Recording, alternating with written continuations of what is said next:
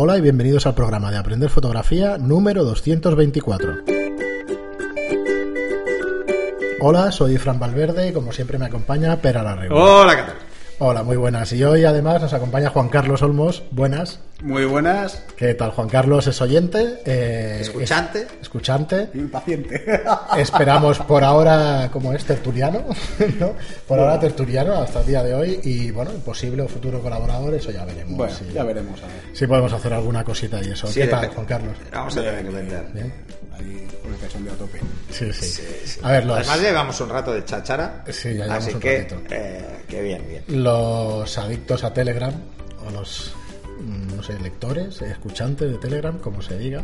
Estos son lo conocerán a Juan Carlos, que es uno de los chateantes, más chateantes. chateantes, Los los vamos a llamar chateantes. habituales y de los que más colaboran en el, en el chat de, la- de Telegram y eso, pues lo conoceréis. Con el que Y más para- mete.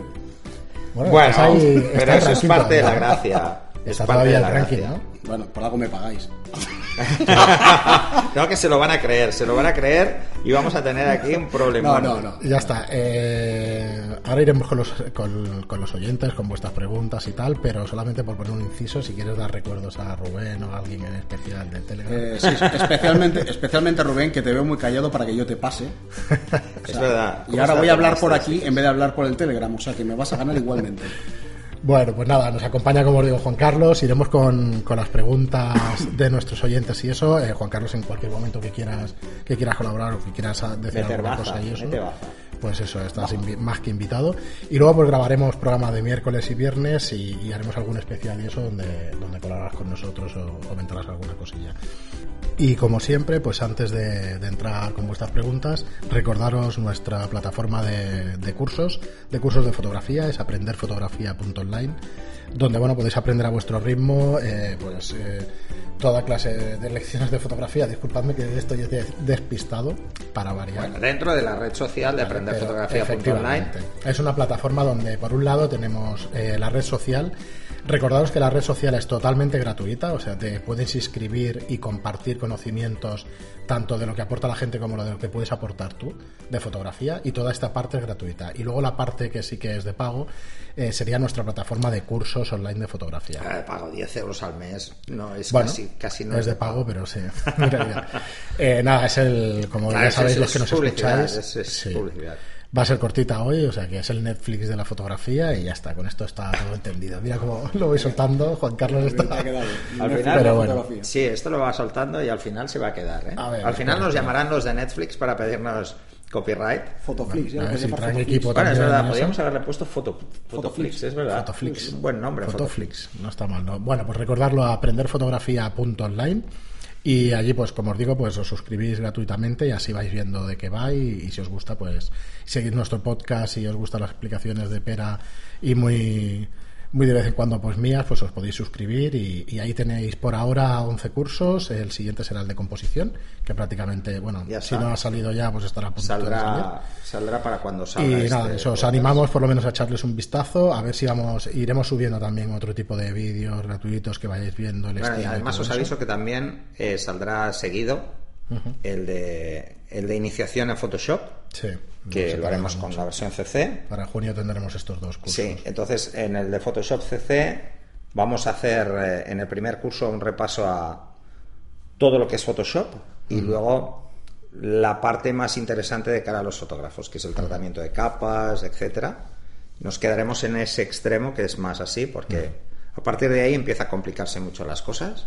Entonces haremos probablemente el de Photoshop estará dividido en tres, en, en iniciación, en intermedio, en avanzado, y luego haremos lo que Luego serían eh, como ¿no? appends O especiales. especiales para cosas concretas. Pues ya habéis visto algún adelanto con, con los vídeos que subimos del Dutch and Burn y el, el retoque de piel y tal.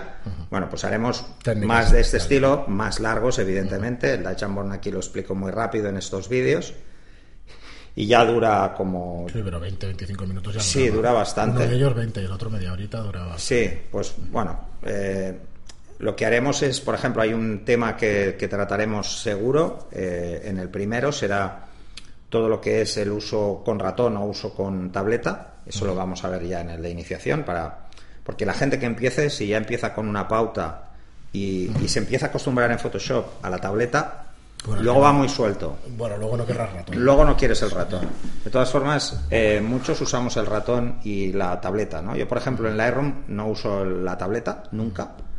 Eh, no no, no Sí, me siento cómodo. Porque el trabajo que hago en Lightroom es mucho más administrativo que de fotógrafo.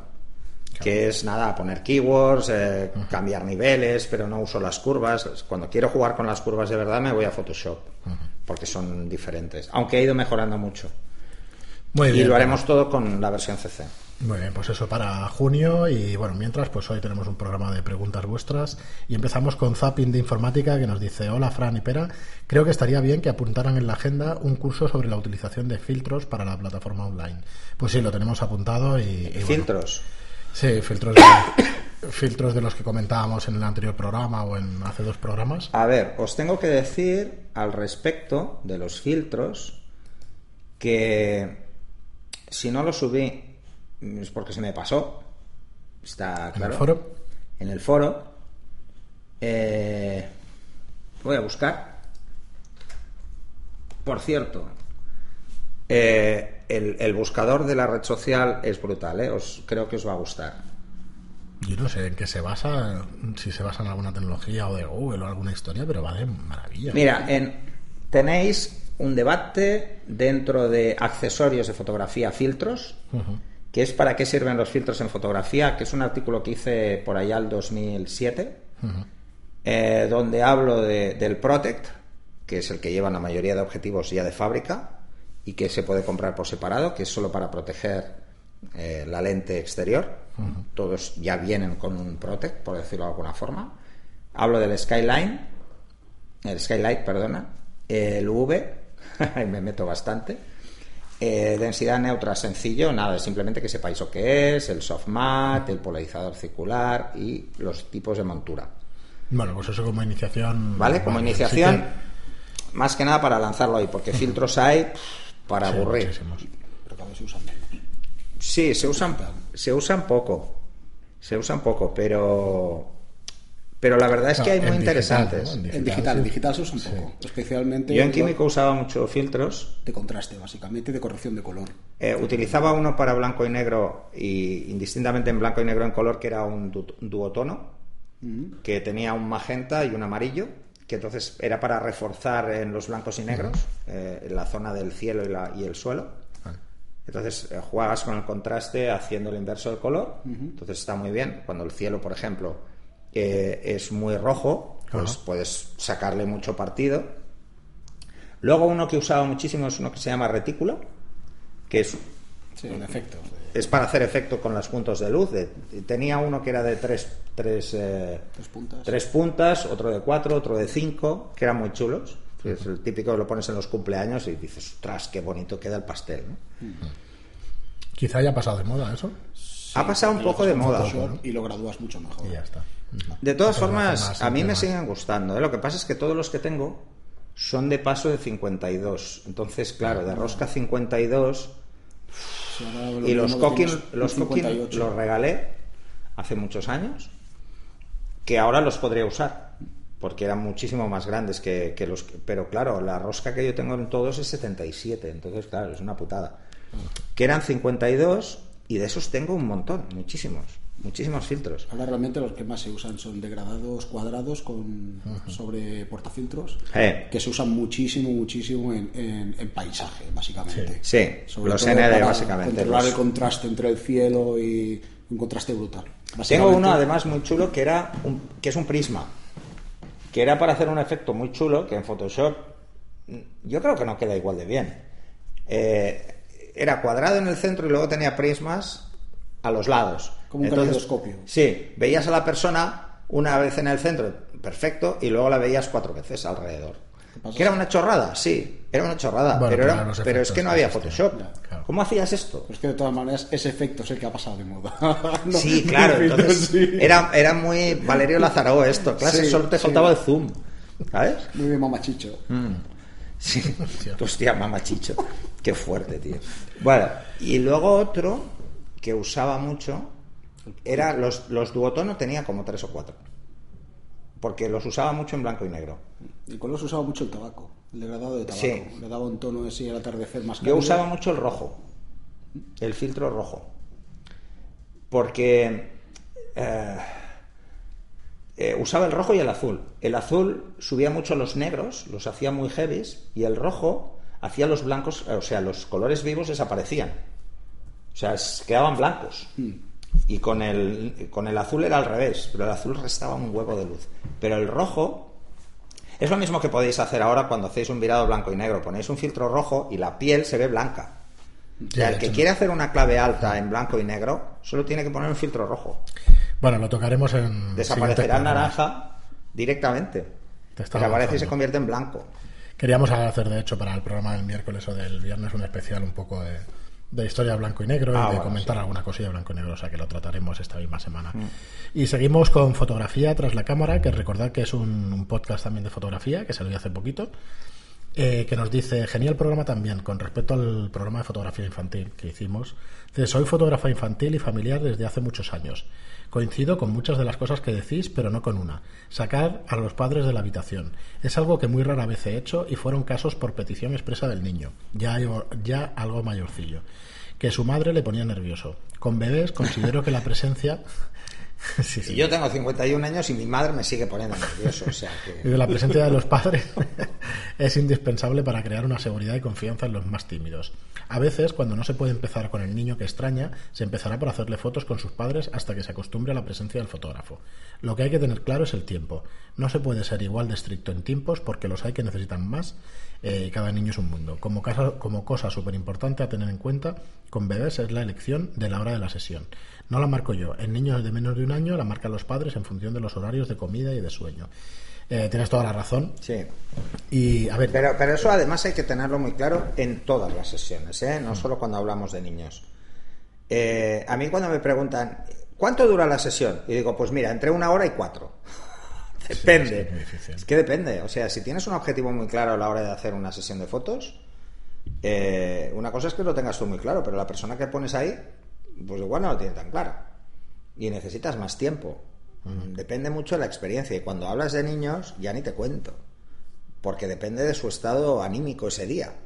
Eh, y si, porque igual ya lo han traído los padres con una ropa que al niño no le gusta. sí, yo cuando decía de separarlos un poco era efectivamente para niños bastante más mayores, a partir de los 7, 8, 9 años ya, que, que tienen conciencia que lo puedes dejar solo y tal, porque entonces no hacen caso a los padres. No. Mm, Y no hay manera, no, no los puedes tranquilizar y te ven como una figura más seria y quizá te hagan más caso como fotógrafo y tal, o por lo menos lo que he visto yo, pero efectivamente para niños más Te grandes. hacen más caso y si los quieres acojonar te pones una bata blanca. Porque dos sé que tienen los niños con las batas blancas. Pues por lo del médico. la. Bueno, mi hijo no, por ejemplo, porque a mi hijo lo llevabas a pinchar y hasta le daba igual. O sea, igual. era así, es así. De hecho, mi hijo es así. Es así de bruto. Es que es de pueblo. Muy bien. Y nada, pues gracias por tu, por tu mensaje y eso, recordad que fotografía tras la cámara lo encontráis también por ahí en, en iVoox y en iTunes. Y Juan José Moya Madrid nos dice, como siempre, un placer escucharos. Ale, un abrazaco. Pues igualmente un abrazo para ti Pues también. eso. Y Emi Digital nos dice, como siempre, escucharos es un lujo. Pera súper transparente en su didáctica, dándolo todo. Sin duda, uno de los podcasts de fotografía que, sigue, que sigo, y son una docena, sois en los que todos los aspectos, en, sois en todos los aspectos de lo mejor. Pero especialmente destacaría la calidad del contenido. Muchas gracias. Nada, Bueno, gracias. pues gracias a ti. Gracias a ti. Y Merry vuelve con un tema recurrente que prácticamente sale en todos los podcasts, pero bueno, volvemos a él. Eh, nos dice, a mí me trae loco el enfoque. No consigo, no consigo sacar la nitidez suficiente en los ojos y con el enfoque tipo servo no te vale eso de reencuadrar. Así que tiro con el punto central. Igual en estos casos quizás sí que es mejor usar el resto de puntos, ¿no creéis? Un saludo. No, de, de entrada el servo descártalo el 90% de las veces. El servo es solo para cosas que se mueven, para seguir cosas que se mueven. Tienes que usar el, el continuo, ahí el continuo, perdón, el one shot. Tienes que usar el one shot. Mm, No puedes usar servo. A ver, puede ser que le pase. Porque no vas a poder reencuadrar. veces de eso, de, de intentar captar a un niño moviéndose y tal, e intentar que, que se te salga el foco súper nítido en la Ponte oportunidad. lejos, gana es- profundidad de sí, campo. Es complicado. Es la única opción. ¿No, Juan Carlos? No sé No si te has hecho ese tipo de foto, ¿no? No te sabría decir porque normalmente mis fotos son muy posadas, entonces es Entonces este es más fácil el tema del enfoque realmente, ¿no? Claro. Además No tiene, además tiene cámaras en las que el tiempo lo cuenta él, Eh, efectivamente. que no, no tienen obturador. ¿No? No, sí, todas, todas las que tengo tienen obturador. Te estaba poniendo es ya manual. en las de gran lo- formato, ya con tapa. Lo, lo que sí, lo que sí que es verdad es que no tengo ninguna ayuda en- al enfoque. eh, No, la gran ni mayoría. tienes ayuda al enfoque, ni tienes un exposímetro en algunas de las cámaras, tienes que hacer tú la medición aparte. O sea, en, en- Es diferente, es un en mundo distinto. químico y en, en medio y en gran formato es otra historia. Mira. Y luego, luego lo veremos. Pero, pero no, es que lo del servo es una comodidad mm, que no es necesario y que además eh, tiene que estar justificado. O sea, un niño que se mueve y quieras seguirlo con servo, pues tienes que enfocar a una zona más fácil, al cuerpo. Me enfocas al pecho, que está a la misma altura de los ojos. Sí, siempre pretender una foto súper nítida con un objetivo en movimiento que es pequeño. Bueno, y encima coge un objetivo que es macro, que va lento enfocando. No, hombre. O sea, eso, eh, a ver, yo lo, Lo digo entiendo. por si ¿eh? te El tema del ¿eh? enfoque es, es un tema recurrente, pero porque es un tema complejo. Mucha gente cree que es más fácil de lo que parece mm, de- y de entrada cometen muchos errores de apreciación. Cuando te das cuenta de que es muy fácil enfocar bien, entonces cuando piensas, ¿por qué me he complicado tanto la vida? Claro, pero no en todas las situaciones hemos de enfocar de la misma manera. pero Me refiero No. a que unas son más difíciles que otras y a lo mejor te piensas que el enfoque es uno único para todas las ocasiones. No sé si me explico de alguna manera, que no es lo mismo eso, un, un objeto que está posando, otro que está en movimiento, otro que tiene contraste, otro que tiene tal, y hay que conocer esas situaciones. Exacto. Entonces, eh, ¿cuáles son las cosas más difíciles de enfocar? Las que se mueven y las que están en contraluz. Esas son los dos casos más difíciles. Las que se mueven por dos motivos. Uno, porque el objetivo debe enfocar muy rápido. Y si trabajamos con poca profundidad de campo, mm, pues tenemos más problemas porque el movimiento relativo es mayor. O sea, eh, no es lo mismo hacer una foto en Fórmula 1 que pasa a 10 metros que si pasa a 50. Porque la velocidad relativa es diferente. Pues no es lo mismo hacer una foto a un niño que se está moviendo a 3 metros que a 10. Porque la velocidad relativa es diferente. Ya seguirlo nos va a costar mucho más. Luego, cuando queréis hacer cosas en movimiento, lo ideal es tener un objetivo estabilizado. Pero no porque me ayude a controlar la obturación, que no lo va a hacer, simplemente porque me ayude a mantener el punto de enfoque donde yo quiero. Mm, Para que sea más fácil seguirlo, ¿no? Entonces aquí por eso los, los IS tienen dos modos, el modo horizontal vertical y el modo horizontal. El modo horizontal vertical es para niños, ideal, y el modo eh, horizontal eh, para coches, motos, cosas que pasan en plano horizontal. Eh, más que nada porque cuanto más hagamos trabajar al IS, peor también. Claro. para tener un enfoque nítido. Les he pegado a todos la tos que tengo yo siempre solo cuando grabo el podcast. O la gente se cree que tengo una, una tos crónica y no, la tengo en el podcast y me pica la cara cuando vamos a grabar el primer vídeo de cada curso. O sea, es así, no sé. Yo es que creo que la tos va a ser lo único que se me va a pegar de pera, por desgracia. Sí, bueno, eso que tiene. No, hombre, no. Muy bien, y Pero la seguimos... hermosura no, la hermosura Bueno, yo no. te iba a No, decir, espera, yo que es que venido quizá- con capucha. Qué mal. Bueno. Se nota que hay una foto ya por ahí en el Telegram que, que has hecho nada más llegar. Sí, sí, sí. se sí. te ve, se te ve. ¿Qué, qué decías? Eh, digo que igual no da para un curso el tema del enfoque, pero sí puede dar para píldoras que saquemos en vídeo A gratuitamente ver, para la gente. hemos lanzado una píldora Sí que hay. ya del enfoque reencuadre. Sí, pero igual, oye, todo Que se tipo la de mire la gente. Y, explicar un poco eso. eh, En el curso práctico de iniciación a la fotografía, Sí, vuelvo a explicar que lo más importante para hacer buenas fotos es tener una buena postura. Y lo explico en el capítulo 1. Sí. O sea, o sea, imaginaros lo obsesivo que soy yo con el enfoque. Lo mío es obsesión el tema del enfoque. Lo ha sido desde que empecé a coger la primera cámara. Y el decir, ¿por qué no me queda nítido esto? Y entonces la respuesta era, "Ah, es que la resolución, el papel, la cámara es muy mala. Y digo, no, no, no puede ser. O sea, es imposible. O sea, es que lo veo. No puede ser que un objetivo que tiene una resolución que es 5 o 10 veces mayor que mi vista, haga una foto muy inferior a mi vista. No tiene ningún sentido. Entonces, y eso tenía 14 años, imagínate. O sea, me obsesionó con 14 años el tema del enfoque. Y os puedo garantizar que no había AF. Mis cámaras no tenían AF, eran manuales. O sea, que, que la cagada en el enfoque la hacías tú. Hoy en día, con el AF, ostras. Sí, muchísima gente le echa, lo hemos dicho muchas veces, que le echas la culpa a la F y al final... Mira, tampoco. yo hay una cosa que me cansé de, de- de decirlo y lo dije muchísimas veces y si alguien de canonistas está escuchando lo sabrá.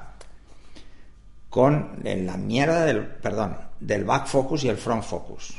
Y yo lo he dicho muchas veces. No me ha pasado nunca solo me pasó una vez con un objetivo con un 50 1.4 Sí, sí, pero golpeado, güey. porque se me cayó, coño. Y se descuadró. Pero el tema del back focus y front focus sí que le pasa a la gente, sí, me lo creo, os pasa.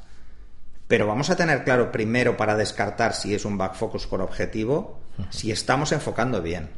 Estoy harto de ver en los foros fotos de pilas en línea que se hacen moviendo el punto de enfoque. No. La precisión del punto de enfoque es lo primero que debemos saber seguro de nuestra cámara. ¿Cuál es el punto de enfoque más preciso que tiene? Que suele ser el central. Quizás ese sería también otro, otro, te- otro tema aparte. Tantos sist- sistemas de enfoque diferentes, tantas marcas y mucha gente intentando hacer un tipo de fotos que quizá Que no cuadra. para la que no tiene la cámara adecuada. Exacto. Por ejemplo. O sea, tienes una cámara que va muy bien para una cosa, pero no va muy bien para otra. De hecho, luego- no, no, no damos tiempo a conocer una cámara que ya estamos mirando el modelo superior. Sí. Eh, es una, es una. Uy, es que han mejorado el enfoque. No, lo que pasa es que es un de problema entrada de, es diferente. De, de- de- de marketing, de, venta de producto, de. Bueno, hay que querer tener un nuevo... Entonces eso, sí. hay gente con unas cámaras pues que como iniciación está muy bien, pero que igual no te da para hacer naturaleza con precisión o para hacer un seguimiento de Fórmula 1, por ejemplo. Sí, el otro día en la salida hablamos del delay a la hora de disparar y tal, de una compacta, de una G no sé qué. No era contigo, era con Eduardo, me parece. Que decía, claro. Pero eso decir yo también, hostia, porque con las claro, mirrorless yo te puedo decir que lo he tenido. Pasa también. Sí. Hay delay, Yo- hay yo- delay. Yo, yo he vuelto a una Nikon vieja, full frame vieja, porque bueno, mm, para lo que yo hago me da mucho más, o se ajusta más a mi manera de trabajar o me, me ofrece otras sensaciones. A mí, a mí me hacía mucha No tengo gracia. resolución. No hace mucho leí un artículo que, que hablaban de mi cámara. Claro, es una cámara que tiene 10 años, la 1DS Mark III, y decían que era lenta, que tenía un delay de 0,2 segundos. Y digo, pero si el tiempo de reacción humano es de 0,7, no me jodas. O sea, eh, nuestro cerebro, desde que quiere disparar hasta que le damos al botón, pasa a 0,7. Entre 0,6 y 0, entre 0,5 y 0,7 segundos. Sea, 0,2 no es delay. No es delay. De hecho, es muy rápido. De hecho, es muy rápida. No, no. No sé, igual era 0,4. Pero es que estamos hablando de algo ridículo. Pero es que cuando hablamos de delay, hablamos de segundo. Cuando ya hablamos de segundo, pasa, que es lo que pasa en las compactas y en los móviles, hablamos de segundo de delay. Entonces, vale. Pero que tampoco, yo lo que siempre he visto en el delay que tampoco es ninguna excusa. Tú sabes No. que, que tiene ese delay, con lo cual ya te preparas y sa- Sí. si tienes práctica con esa cámara no hay ningún problema. En general, ¿eh? En general, al final te acostumbras ¿eh? a Por tu cámara. que- Lo realmente importante es lo que apuntaba ya Juan Carlos antes, es Sí, igual no nos cosas- preocupamos en conocer nuestro equipo lo suficiente como para saber cuáles son sus puntos fuertes y sus puntos débiles. Es. Exprimir los fuertes e intentar evitar encontrarnos con los puntos débiles. Eh, no tiene ningún sentido. A mí, mira, hace muchos años eh, yo me parece que era en una clase de física, pero hace muchos años, que dije, no, es que no iba yo que sé aparato. Digo, es que el aparato no va bien, porque me da un dato que no me cuadra. Y entonces me viene el profesor y me dice, mira, lo ha usado toda la clase. Este aparato lleva 10 años funcionando aquí. ¿Estás convencido de que tú vas a detectar el fallo y eres el único? Asegúrate de si haces primero bien la prueba. Antes de pegarle la culpa al puto aparato que no puede contestar. Pues esto lo he aplicado toda mi vida. O sea, antes de echarle la culpa a que mi cámara no enfoca bien, lo primero, pensemos, ¿estamos enfocando bien? ¿Lo estamos haciendo bien nosotros? Yo te diría, El un- típico error es, es que a veces mi cámara no enfoca. No, las cámaras o enfocan o no enfocan. O enfocan bien siempre o no enfocan bien nunca. No Si enfocan erráticamente, solo puede ser por dos motivos. Si es una focal fija, es que eres un patata enfocando. Y si es un zoom, es que dependiendo de la focal, el foco esté ligeramente desplazado. El plano focal esté desplazado ligeramente. Y eso normalmente es un golpe. Sí. Que se ha descuadrado una lente, entonces cambia ligeramente. Así que antes de decir que tenemos un problema de enfoque, lo ideal es plantearnos, ¿estamos enfocando nosotros de forma correcta? Porque mm, Seguro que en el 99,9% de los casos ese es el problema. Muy bien, pero ahí el... De back focus y front focus, ¿eh? Eh, No descarto, un, no descarto un 1% de fallo eh, óptico. un uno. Mm, No, el problema es la Y for- existe, ¿eh? El problema es la manera de construir. Mm. Que ahora se construye mucho, rápido, para dar servicio a cómo se están puede cámaras y objetivos. Y a ver, hay marcas que ya son conocidas porque su, su control de calidad es. Bueno, es más bajo. Pero de todas formas, fijaros una cosa. ¿Cómo se calibran? Pues la mayoría de, de- de objetivos se calibran con láser. Empezamos mal. O sea, si resulta que hemos perdido precisión. Pero ¿cuál es el problema? Desde que está en la sala blanca hasta que llega a la tienda y de la tienda a que llega a mi casa. Pasa por muchos sitios y. Muchas manos, esa caja se ha podido caer, mm, pueden pasar mil cosas. Ese es el 1%. Ese es el 1%. Que el control de calidad sea malo es una serie específica. Ha fallado una serie en control de calidad porque no se prueban todos, se prueban aleatoriamente. Entonces, ¿puede pasar? Claro, puede pasar. ¿Puedes tener back focus en un objetivo de fábrica? Puedes tenerlo. Es así. Pero si de golpe deja de funcionar, la culpa es tuya. Eh, si unas veces enfoca bien y otras enfoca mal, la culpa seguro que es tuya. A no ser que, mm, lo que decía antes, pues, pues tengas un zoom y no cuadre bien todas las focales. Pero es, hay, que, hay que asegurarse mucho antes de, de echarle la culpa al trasto de que los que estamos haciéndolo bien o no somos nosotros. Yo, por ejemplo, cuando se me cayó el 70-200, se me cayó al suelo de la altura de mi cara, o sea, metro 80 casi de caída y pegó un viaje, lo primero que probé es el enfoque. Me daba igual el resto. Y eh, tenía fallos, o sea, tenía fallos de enfoque. Y- pero lo seguía usando, porque ya tenía controlados los problemas de enfoque. Y, como los, y lo seguía usando hasta que lo llevamos a reparar. Sí, lo corriges y entonces lo llevé a reparar y dijeron en Canon, "Buah, es que tiene un par de bollos. Digo, digo, vale, bueno, tarifa plana. Ah, pues lo cambiamos entero. Entonces me cambiaron el tubo, me cambiaron las ópticas, cambiaron todo el grupo. Y va de narices. Pero eh, tiene una justificación casi siempre un fallo de foco. Muy bien, y seguimos con Beto, que en Telegram nos dice, si tengo un número guía 36... Ah, por cierto, espera, espera. Beto, por favor, vuelve a subir las fotos de danza que borré accidentalmente. Te lo he dicho por escrito varias veces. Por favor, súbelas que son muy buenas. Beto, nos vemos en Girona. Eso. Sí, a ver cuándo. Dice, "Ten- si tengo un número guía 36, a ISO 100, a ISO 800, ¿qué número guía sería? El mismo. Sigue siendo 36, porque el número guía se mide a ISO 100. Solo a ISO 100. Ostras, No bueno, se mide a justo, 800. Porque ayer el- empezábamos allá en Telegram, que si el doble, que si No, 72. el número guía es F1 ISO 100. Punto. Pues ya está. Punto pelota. ¿Vale? No va a cambiar el número guía. Multiplica por tres la distancia según subas el ISO. O sea, según. según A ver. Otra cosa son los metros, ¿no? A los que llegue la potencia Exacto. Ojo con esto. que es pregunta Ojo con esto. No, la pregunta es muy sencillo. De hecho, es muy sencillo. ¿Cuánto cae la luz cada vez que doblas la distancia? Cuatro veces, ¿no? Dos pasos. ¿Vale?